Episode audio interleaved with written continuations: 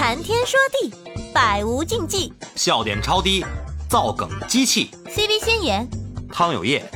邀你干了这碗神仙汤，开喝。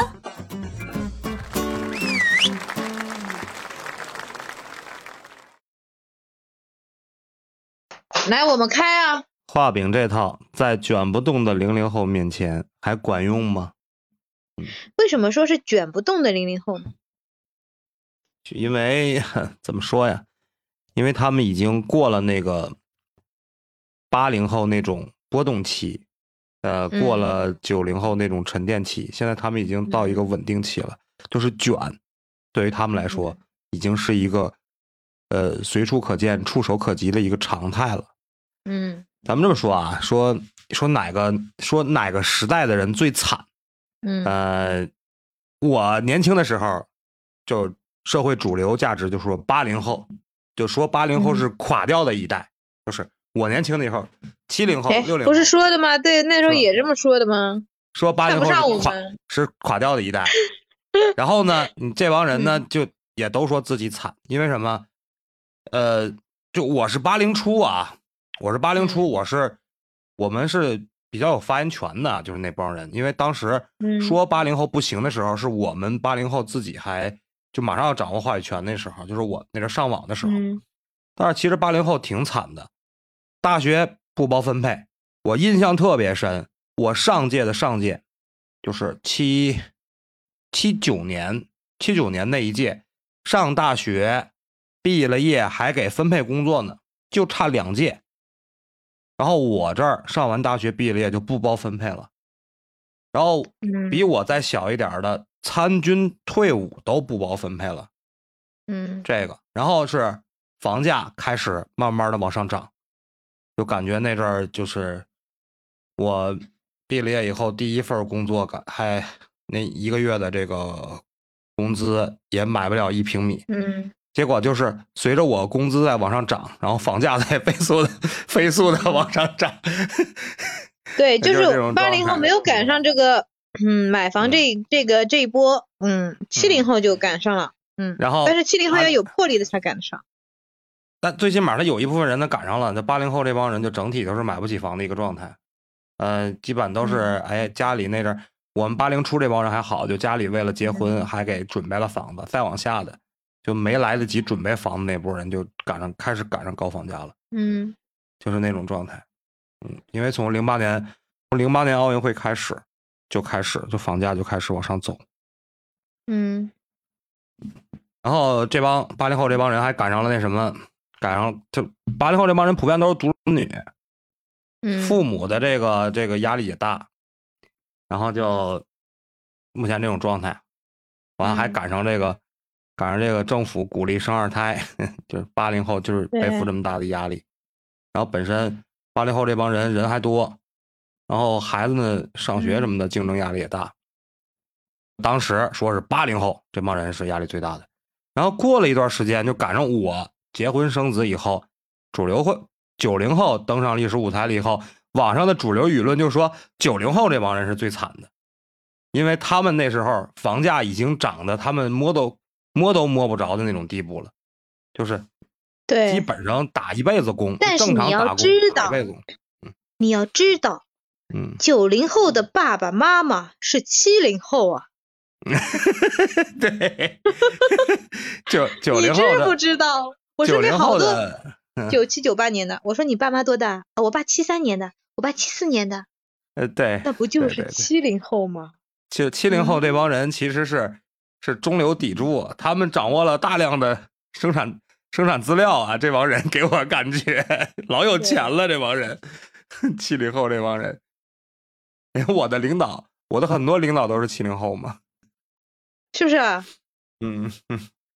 然后对，那可不九，那也是九五后，九五后，九零年的也不是，九零年除就九零初的这帮人，父母也有那种呃六六零六零左右的那种，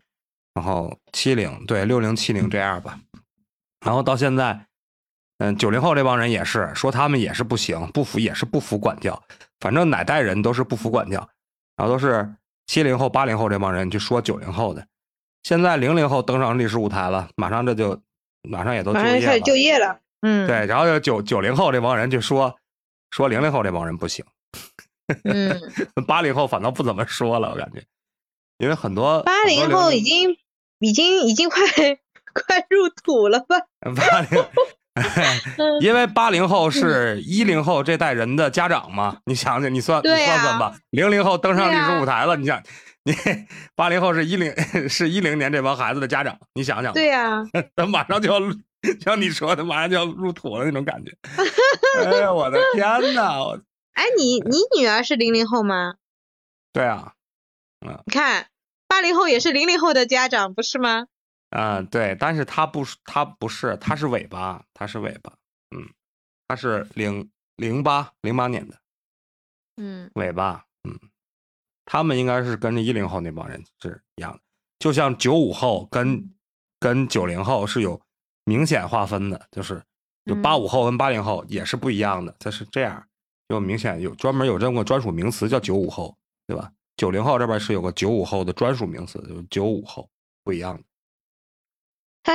反正目前你看啊，拿我拿我的这个，咱们今天聊的这个画饼那套在，在卷不动的零零后面前还管用吗？这个我是我们是这样，我还没有零零后的属属下，但是我们我们这个办公室啊，就是我们办公室年龄划分很平均，我我是八零后，嗯。我们有一个大姐是七零后，然后嗯。有一个小伙子是九零后，嗯。一个小姑娘是九五后，我们这啊四个人，你们就是阶梯式的嘛。嗯。对我们这我们这四个人，然后这个我们这个这个这个大姐是主主管这个后勤，主管后勤的负责人，然后那个那小伙子是管，基本上都是管那个什么车啊、油啊、报销啊、乱七八糟这个，他属于一个外勤。嗯。然后那个小姑娘是个文员，是我们、嗯我们这四个人，然后这就明显的感觉到整个这个四种状态。大姐马上就退休了，她是嗯管理岗，管理岗是五十五岁退休，马上就没两年你就退休了。然后基本上每天上班那个状态就是，嗯、只要不是特别着急的事儿，那就不要管，不要不要让他干，就是他是负责他那那一摊儿的事儿，就是把这个东西弄好了就行了。嗯，就是其他的事儿，就是多余的事儿，你也不要叫他，他也不会管，就这么个状态。你让他干，那你还得再给他安排一个别的人，给他安排的这个别的人自己也能完成这点活儿，就是这么个状态。就从工作上上工作上来说，然后九零后的这个小伙子，就是，嗯、你让我干可以，加班也可以，但是就是都是有有偿的，都是有偿的。嗯，嗯我们这还是一个国企呢，我这国企相对来说还是比较那什么，就是不怎么总加班儿。但是有时候我们会有那种会务，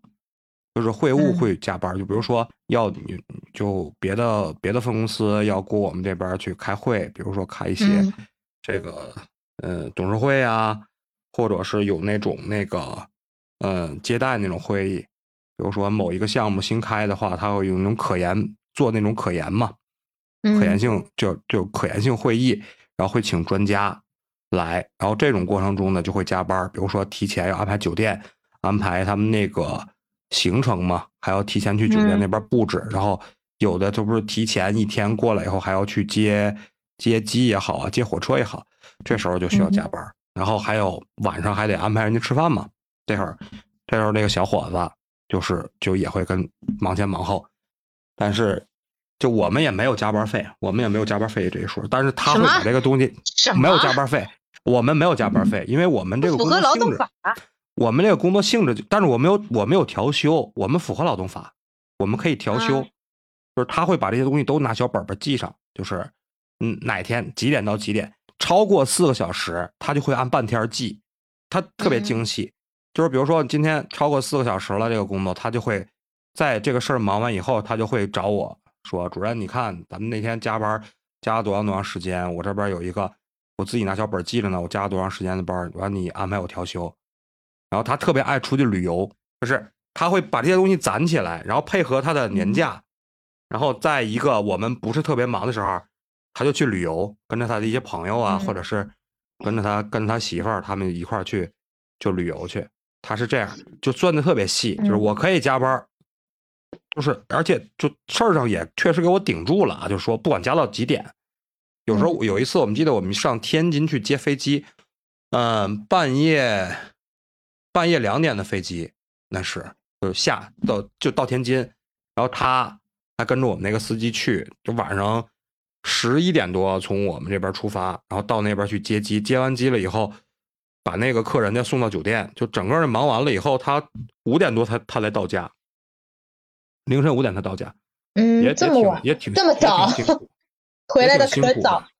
对嗯因为从这边开到开到天津那边，从我们这开到天津那边两个小时嘛，就两点多接完机以后，他到的我们唐山这边就得四点多，然后还得安排住宿，他给安排到酒店去嘛，我那客人嗯啊，早上回家，啊，第二天就跟我说说熬夜，然后休两天，休两天，调休休两天，特别有意思，这个这孩子。然后九五后的那个那个小姑娘就是，嗯，不出席任何这种场合，就是你比如说我们打比方有接待啊，就是接待就是正常这种外勤的活儿她干不了，但是比如说在在酒店里边布置果盘儿啊，就是因为我们来这种商务宴请了以后，在酒店会给那些相对有咖位的一些领导准备一些果盘儿啊，什么瓜子儿啊，嗯。这种东西，她这种呢，她她也不管，她都不管，他都是下班之前，他把这些东西就安排到酒店前台，让服务员什么弄，他也不盯着。嗯包括什么会务的时候摆桌盘儿，就是只要涉及到加班，就肯定不加，肯定不嗯加班儿。然后我也我也没法管他，因为他确实是他能进来就不是正常渠道进来的，所以我也我也不管他。他平时也，然后他特别喜欢干的一件事儿就是他到哪儿都都喜欢直播。啊 啊，小孩儿特别喜欢直播。啊，他本身自己在那个嗯，就抖音上他也直播，然后我也不爱带着他去做这种会务方面的一些事儿。嗯，平时有这有这种事儿，我也不带他，我也我烦他，你知道吗？就是我给你弄着不喜欢弄着直播了，会。对我也不想让他去弄这些东西，就是他，那你说他呀？他也，我也不说他，我说他也没有用，我就加班什么的，他反正我感觉他那个状态，都九五后，他那个状态，就像今嗯天咱们讨论这个东西，就他根本就不相信你跟他说的那些东西，就是怎么说呀？你记得有一次我在直播间说，我说那个写会议纪要这个事儿，你记得吧？说的就是他。我现在基本上这种这种写会议纪要的事儿，我就宁可带那个男孩去，我也不愿意带他去。虽然那个男孩是个外勤，就 就这种状态，你知道吗？嗯 他就是那种，就是他根本就不在意，无所谓。他知道我也干不掉他嘛，对吧？这个是他是很明白的，我干不掉他。然后呢，嗯，那对我对他来说我就无所谓啊，我爱说什么说什么就行了。然后他愿意干他就干，那不愿意干呢他就不干，这我也管不了你。们国企还会有人不干呀？啊不过我现在发现，就是嗯新的一代，像像猫哥他不是在央企嘛，对嗯吧？，某某某某那个央那个一那个算央企，嗯，对，那央企，在他们他因为猫猫哥的爸爸就是我公公也是在那个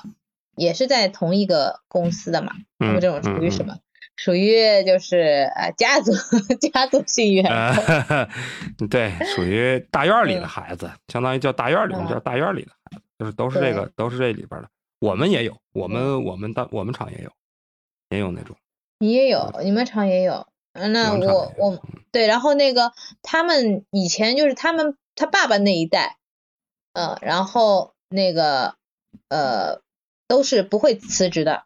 啊、然后到他们那一代，就是我呃我们这一代吧，就八零后、七零嗯后，甚至一些嗯。六零后，他们也不辞职，就再苦再累也干着。对，那是一直到了九九五九甚至九九零靠前吧，九一九二，嗯，然后都会嗯有辞职的情况，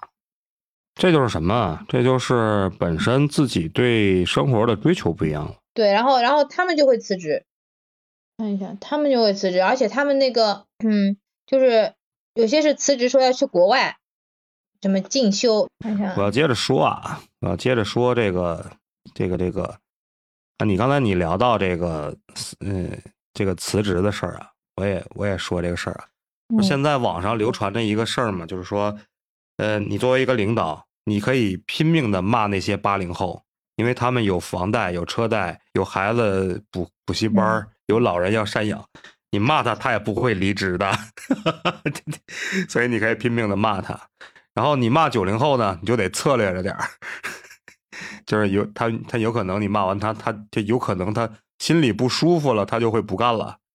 然后呢，然后说零零后呢，说你一定要习惯听零零后骂你。你如果什么？你如果感觉你听你你不适应，零零后可能马上就会把你辞把你辞掉。这零零后直接说我不干了。啊，对呀、要习惯听零零后骂领导。我的天呐，哎，但是我我就想一个事儿啊，你说现在嗯咱们社会上主流的私企也好，国企也好，嗯其实主流的中层管理人员和高层管理人员其实是啊对中八零后一般在中层比较多一些，高层好像还是层还是七零后，还是嗯七零后做嗯主，但是但是已经开始就是有有八零后开始往高级高层领导这边走的这个趋势要看要看是什么类型的公司吧。如果是那种就是初创的，要强度比较大的，可能它整个管理层都会偏年轻一点。对，现在甚至九零后，像那些那种呃，就是现在那种呃创业型团队，现在很多都是九零后当、嗯当那个主要的领导嘛。现在国企基本都是八零后，八零后现在是嗯就是大领导，就是老总级的或者是嗯副总级的，就是管理层的，基本都是八零后。现在普遍，反正我我是个中层嘛，我我给我的感觉就是，我们现在都是面临着这个情况，因为我们就是隔一段时间就会有那种校招，然后九五后我们感觉就已经用着就很不舒服了，就是就是我我就很不不喜欢那种九五后的那种工作状态，因为跟我们八零后这帮人的这个工作状态真的是不一样。你看，对我们来说，我们年轻那阵儿说加个班儿根本都没什么的，是吧？就嗯感觉嗯也不会说像他们那样就对这个加班这么的抵触，而且就像你说的，轻易也不会辞职，而且就是第一反应让加班，第一反应都是先给家里打电话，哎呀，老婆，我今天晚上回不去了啊，怎么怎么样？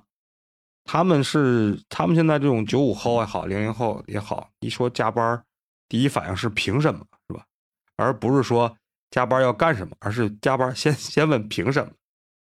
哎，嗯，王老师来了。王老师，哎，你们好，你们好。嘿，好，王老师，你好。王老师怎么有空来这儿啊？溜达一圈老嘉宾。我看你这个画饼和这个内卷，说说的为什么零零后有可能不管用？我看题目我就想，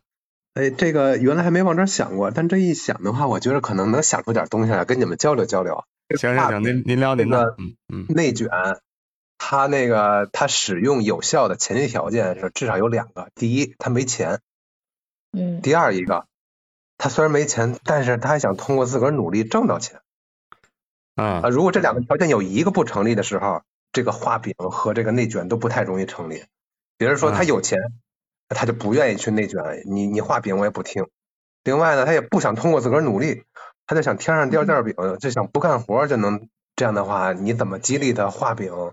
怎么让他内卷，他也卷不。躺平嘛，就是躺平的状态嘛，对吧？所以我觉着就是说，这个他不是零零后还是九零后的问题，而是说他所处的时代变了。这一波年轻人，他也他他再过几年以后，他变成中年人了。那波中年人他也还是这样的，他不缺钱，嗯而且他也不想通过自个儿玩命干挣到这钱，他想舒舒服服的挣到这些钱。如果这时候的话，画饼的话，他不听咱们话，你让他内卷，嗯他也没工夫去九九六内卷。嗯我我猜想是不是这样子呀？所以跟你们那个 探讨哎探讨。王老师，你身边有这种呃适龄的这种这种情况的人吗？就是零零后的同事什么的，有这种情况吗？没太观察过他们这些，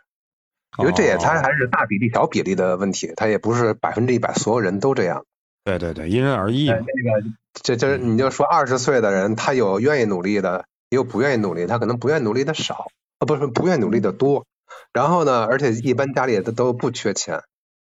那个就父母那辈给他们挣的钱，他们不太缺钱，他就不想努力干。你要八零后，他也有好多那个八零后、七零后，他也不想干的，家里也有富二代的，家里有嗯钱，对，他没毛病有钱的。话，那我这我在努力的目的是什么？那就挣钱吗？已经嗯，有钱了，我为什么还这么玩命的挣呢？我为什么不能把生活质量提高一些？他他哪个年代的人，也就是多大岁数的人都会有这样的，只是比例不一样。有的是有的年龄段的人，那岁数越大的，呃，这这还不能说岁数越大，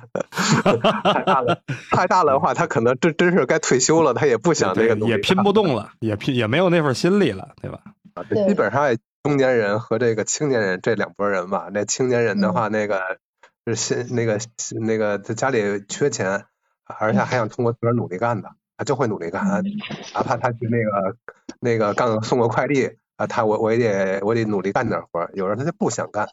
他开着个宝马去送快递，那你说他咋办呢？他就不太愿意玩命干。嗯，还不够油钱呢，一天干点单子还不够那油钱呢。家里，他可能在家里待的难受，他又不想在家天天待着，出去找点事儿干。那这种员工是最可怕的，他没有任何需求，他就是来打发时间的。啊，嗯甚至于如果他要是上班迟到了，你扣他钱，他态度好点的话就交钱；态度不好的，开个玩笑，我把这一月的迟到钱先交给你了，你慢慢扣吧。那你咋弄啊？不伺候了哈，稍微一不顺心就不伺候了，这种状态，因为那可太可怕了。他没有这样没有这样怼人的话，谁受得了？啊你看这开这份工作没有诉求现，在到欧洲，礼拜天你说商店谁敢开门？开门是违法的，除非你是快餐，除非你是那个超市。正常的商嗯店你开门是违法的，为什么违法呢？礼拜天你不休息，你要不休息，别人都不能休息，那你这不是恶性竞争吗？不允许谁敢开谁敢开门营业？法院咱们法院见，咱们过了五十年一百年，咱们像他一样富有的时候，咱们礼拜天咱们也不允许商店开门了，因为咱们 一旦咱们像他一样富有的时候，咱们也会那样子，这不差钱，五点钟下班，那就是五点钟必须要下班。我我有共产主义了是吧？共产主义了，呃，工作完全是为了满满足这个马斯洛需求曲线的最高层 第五层，实现自我价值，对对吧？人那拉它是应该还不是很发达的国家吧？还一个比较落后的国家，这中美洲。我有一个朋友，他们是中石油的，嗯，他们在那那个设备运到美维内拉，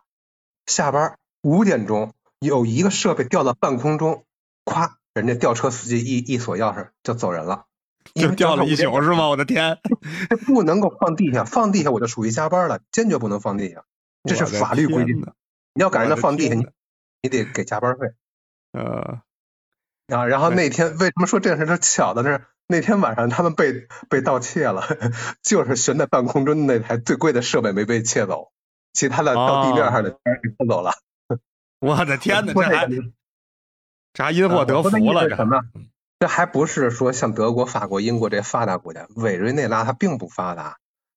嗯五点下班就是五点下班，一分钟都不能多干。你要在中国的话，怎么可能呢？那他不跟你谈九九六就不错了，嗯人家那边他可能他就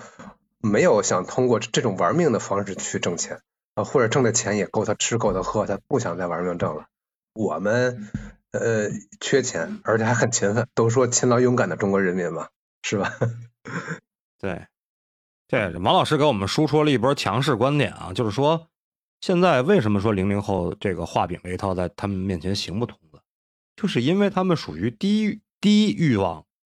就是上班去去工作属于低欲望。然后刚才王老师也实力分析了一波，因为这帮孩子零零后这帮孩子的家长是七零后，这帮家长现在还属于一个社会中流砥柱的阶层，就是他们嗯在很多职场的这个位置都是一个相对高的位置，相对比较稳定的一个位置，而且他们经过这么多年的沉淀，有也有一部分的家底，嗯，而且他们就是七零后这帮人也早早的明白了买房子的重要性，基本上也为这些零零后的这些人置办了相相对应的房产，就是有能力的那种那种情况下，就是嗯。目前对于他们来说，就对于零零后这帮人说，本身自己经济能力，因为很多大多数都是单身，没有家庭压力，没有房贷车贷的压力，对吧？这个很大的压力都没有，父母身体也都比较健康，因为都是这个四五十岁正当年的这种状态，然后呢，自己呢也没有太高太高的欲望，因为什么？因为现在信息社会，他们能掌握更多的信息量，包括很多东西比咱们，嗯、这个九零后啊、八零后他们掌握的信息要更多。现在，嗯呃，自媒体也敢说了很多事情，他们也都明白了，对吧？所以你去给他们洗脑，做这种职场 PUA，画这些饼，首先这个饼在他们看起来就不圆，而且香，对他也不想吃这个饼，这饼也不香，它又不圆又不香的情况下，所谓这不圆就是我知道你是 PUA 我，因为什么？因为抖音、B 站上把你们这些职场老板那些套路都给我说的明明白白的了，我比你们还会说呢，对吧？你给我画这些饼没有用。第二呢，老子不缺钱，对吧？哥不缺钱，因为什么？爸妈那儿房子都给我准备好了，啊，我现在说，现在谈朋友结婚都有房子住，我也不缺这个。他说你也不用在在我这儿再跟我说这个事儿，嗯，你也你甭跟我说什么，甭给我制造焦虑，我不焦虑，因为我这儿就刚才王老师说的，我这儿都已经准备好了。那他不焦虑，那他追求的是什么呀？他追求的是嗯，那就是马斯洛需求曲线往上走了，那要实现自我价值了。就是我嗯我来工作，是为了实现我的价值，是为了让自己更充实、更优秀。有很多人都是这种状态。当然了，咱们说呀，这也是根据这个群体的个例有不同的这个区别啊。那确实有，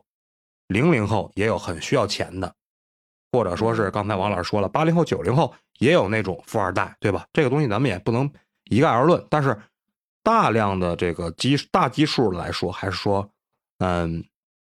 不是特别在意这个钱，还是要寻求一个职场认同、职场的被被认同和这个职场上的一个自我提升。所以说，画饼这一套对他们来说是很困难的。嗯，说起来了，就画饼这个东西，我是觉得我从来不给任何人画饼，但是呢，我会给他们做职业规划。我会告诉他们，如果你做到什么程度，你能达到，把这个细分目标做到什么样子，你才能达到你的下一个阶段是什么样子。嗯，我会告诉他路径。其实这个怎么说呀？其实这个职职场 PUA 跟你的职场的，就是个人个人职场规划，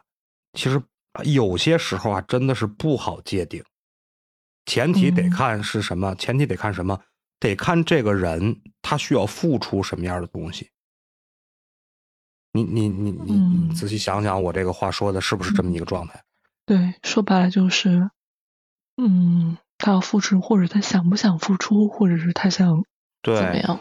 因为这个东西真的是没有人能随随便便成功。咱们说，嗯那一定你是要干的比别人，就付出的比别人多，你才能体体现出你比别人优秀，才能比别人层次要高的。我是这么说，要不然你就多读书，就是你把别人用来刷抖音的时间，你用你用在读书上，你积累了更多的知识，然后把自己的格局拔得高高的。要不然你嗯就是在工作上多努力，做各种 case，对吧？解决各种问题，每次都通过这个实践来吸取经验，让自己嗯变得这个处理事物的能力越来越强，这样你也有提升。但这无无无一不是说要投入大量的精力，有的是在工作上，有的是在业余的生活上。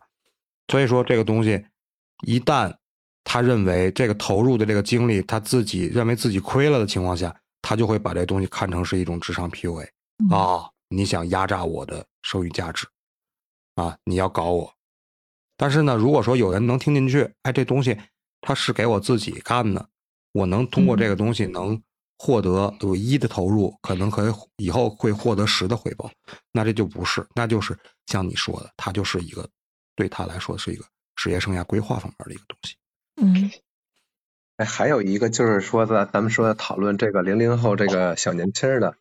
那个那他不愿意听画饼，不愿意内卷，实际上我们就说他潜台词就是他们是不是懒呀，是不是不主动啊，不像我们那么玩命干呀，潜台词有这个意思。其实这个、哦，这个不一定是吧？我觉得这个意思的话，在咱们咱们按五零后来说吧，呃，那个五零后岁数大的，他们工作了以后，比如当他在三十五岁的时候，他就觉着比他小十岁的那个六零后，那就就是这样的，这六零后，吃不了苦啊不，行吃不了苦。行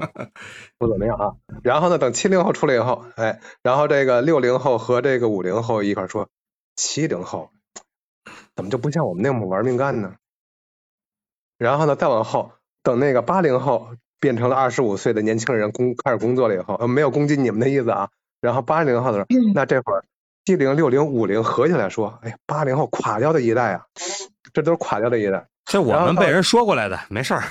然后呢等有八零后九零八零后了吗？又到了二十五岁以后，他们进入职场以后，八零后、七零后、六零后、五零后合着来说，这个比八零后还差呢。这八零后你要策略，不你觉得我们不是吗？不像吗？不像啊，就是像吗等我。们那个零零后以后，零零后会说谢岩不像七零后也不咋样，一零后又会。说二零后也不咋样。我说的是这个意思你像啊，因因为你要说对哦，八零后，你说不干了就不干了，还跟领导请个假辞职；九零后嗯，说不想干了，人就没了。我觉得这个消失了。更对对对，我 对的对的我觉得这个真假的比八零后还不。至于吧要看情况，这个要看情况，不是你记得上次咱们我我说个例，那是个例不。能百分之我说一下对那个先言，你记得咱们上次说借钱那个话题？我说我们有一嗯个同事消失了，你记得吗？啊，对对对对对，那个人就是他就是消失了，最后我们人资按按旷工处理的，消失了，这个人就是真的消失了。他把嗯我们，他把他他把他把他认识的人，跟他工作上有交集的人，全借钱借了一个遍，然后这个人就消失了，你知道吗？特别的神奇。辞什么职？就是一个九零后的一个孩子。嗯那恶意骗钱了。嗯，对对，跑路了。所以说这个跳回咱们话题来，就是无欲则刚。你像这个，他有有欲有欲望有诉求，他才他才能干那些事儿，他才可以听进去一些话，他才能说出来一些话。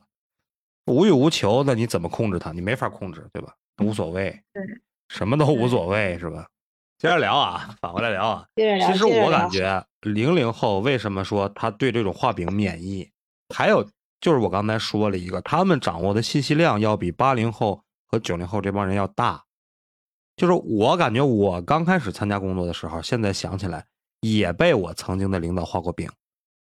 啊，你怎么样啊？你你要努力啊，是吧？将来这个我我这个位置是吧？你你有可能做到我这个位置，对吧？你要好好的跟着学呀，年轻人吃点苦无所谓，对不对？啊，多积累工作经验，啊，出去喝酒的时候替领导多挡几杯啊，领导一定会赏识你的。真的是这种东西，我认为现在你跳回来想一想，那我干到现在这种地步，或者说我干到以后将来有可能还达还还有可能达到更高的高度，但是基本上不现实了。就说我干到现在这个位置，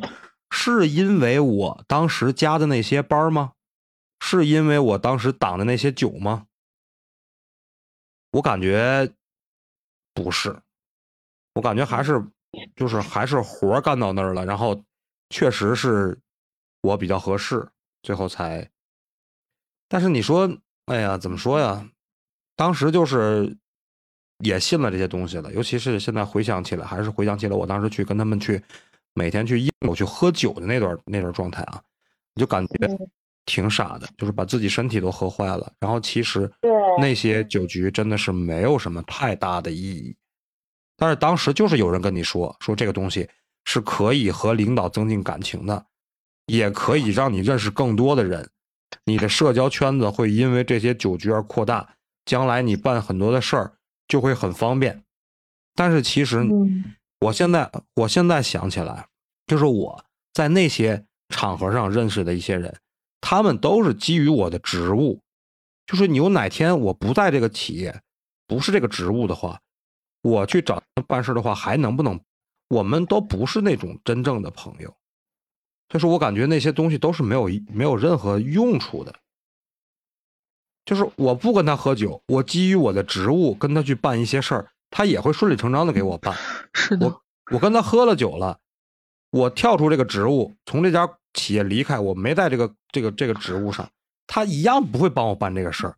那你说我当时，这个看情况。假如说你在新的领域你还要有利用价值的话，那也可以。对对对对，所以说，但是你你你跳回来，就当时 PUA 我去每天陪着这帮人喝酒的那个人，你说他当时，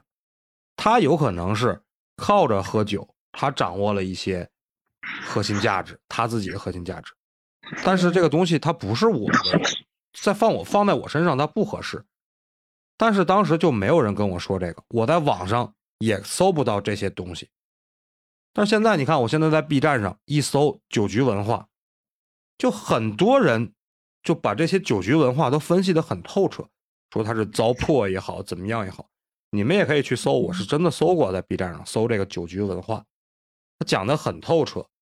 就是他是为他为什么是糟粕，他怎么就没有用，是吧？这些东西，你看这些东西他就是可以看到的，他掌握了这部分信息以后。你再拿这个东西去给他画饼的话，他肯定是不信的，对吧？因为确实有一些人的前车之鉴在这摆着，也有一些人把这个东西从经济学角度也好，从心理学角度也好，把它分析的很透彻。那他掌握这些信息以后，他就选择不相信。所以说，画饼那套在零零后这边实现不通的话，有我认为有很大一部分因素就是他们现在掌握的信息量比那九零后、八零后这边要大了。法师来了，啊，你过来兑现承诺来了是吗？啊，啥承诺啊？啊，你欠我，你欠我两个活跃局。关键是你没还没开法律房，对不对？不是这个一样啊，这个这这个房你也有发言权啊，对不对？这个问题能难住你吗？嗯？哎呀，我刚刚走开了一下，你们聊到什么问题了？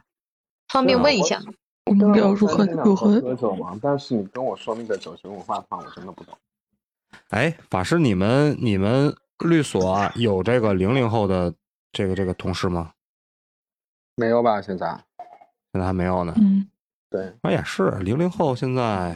最大的就是零零年的，也刚也刚二十岁是吧？也也是职场新人，对吧？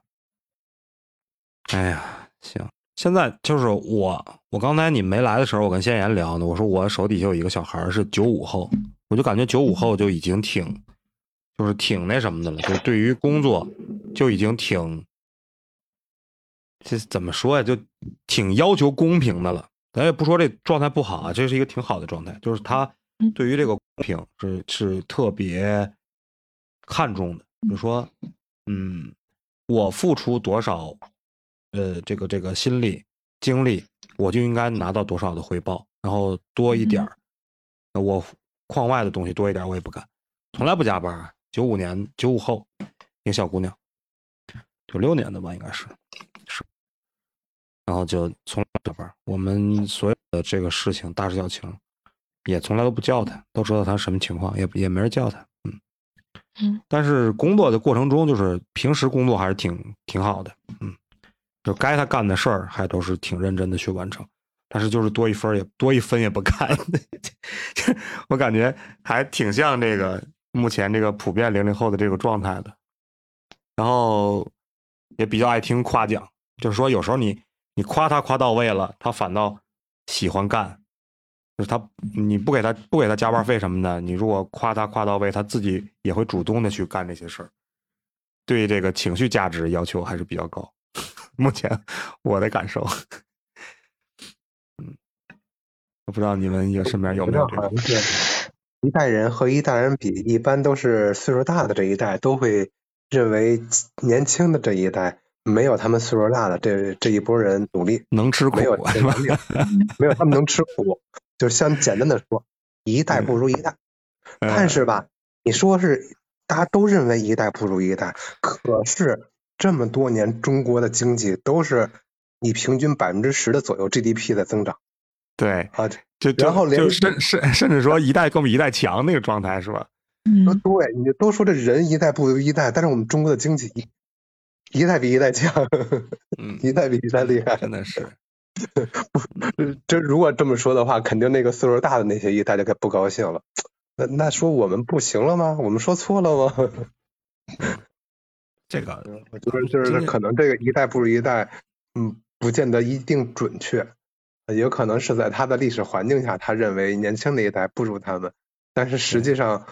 呃，你要从那个历史往从后往前看的话，可能并不是他看到的那个样子，有可能不是他看到的会有那种会有那种有代沟的那种有色眼镜，我我感觉会有这种，就是因为他有代沟，对于他们对于下下一批人的他的一些不理解，造成的一些有色眼镜。哎，二五六来了，嗨，你好，哦哎我我还真是从来，或者说至少这么多年，我觉得我是不认可“一代不如一代”这句话的。哎，好，我我这个观点好、啊，我真的是，我也算老人了，对吧？但是我从来不认为一代不如一代，也从来没认为过九零后、零零后我不了解啊，九零后的他们的工作是不努力的，嗯，这个嗯。我觉得是不存在的。事实上，每一个职场的年轻人，我不说每一个，每一个说错了，绝大部分的职场年轻人都是非常的努力、非常的拼的。只不过呢，他们的价值观，嗯、可能跟以前的人有所不同，他们更善于或者说更习惯于明确的表达出自己的一些好恶，对，然后所以说，对既然明白表达出来了，人家会有的人会觉得看不顺眼。其实我觉得这正是时代的进步呀。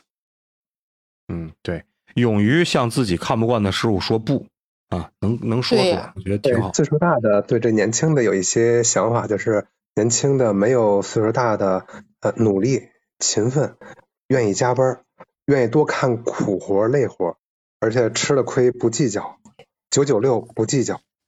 这年轻的一代可能这些事情比较计较啊，会有这种想法吗？嗯，这样我是根据我自己周围能够见到的人，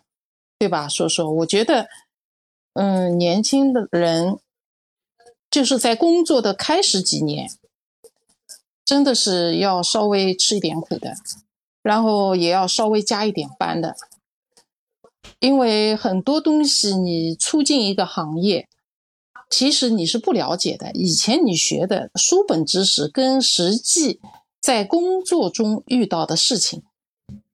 根本不搭。特别是我们这个、我们的这种大学的一种教育方式和体系，它其实是缺缺少实践的经验的。嗯，或者说对个人的这种工作能力方面的培养，或者是基本的职场的技能的培养都是不到位的。那么你如果是一个有心气的年轻人，你也只能够通过一开始几年踏踏实实，甚至是辛辛苦苦的工作，去收获那一点职场技能。这个我觉得是必须的。只有过了这么两年，至少两年啊，我觉得你才能够真正的算是了解这个行业，然后可以就是实现你的某一些雄伟的蓝图吧。但是前面两年你就是必须得做一块砖，做一个螺丝钉，甚至做一个打杂的。嗯，对，从基层干起啊，有一些岁数大的人认为比他年轻的人就不如一代不如一代，他也相对成立一些。就是比如在在古远的时候，工业学大庆，农业学大寨的时候，那铁人王进喜五天五夜不睡觉，就在那弄那个钻井机，那大寨的五朵金花，那那都玩了命了，甚至把命都不要了。那你说往后的一代一代人有多少能够那么做呢？那会儿大家都是传统。那现在生生产力比那阵儿也提高了，不是的，对吧都是机器了。完全不同志认为一样年轻的时代。就是这方面不能吃这些苦啊，比如说早来啊、晚走啊、加班啊、吃点亏不计较啊，让公司多占点便宜啊。可能公新的年轻的员工就不同意，岁数大的老员工就觉得这不是理所应当的事情吗？对，我是觉得因为代沟引起的王伟，我是觉得，就因为我作为现场唯二的两个九零后啊，我觉得这个我可以聊一下，就是 是的，为二咋说呢？就是呃，我是觉得所谓的公司占便宜吃亏，个人吃亏怎么也好，这个要看你要吃的是哪方面的亏，是否是可是能否让你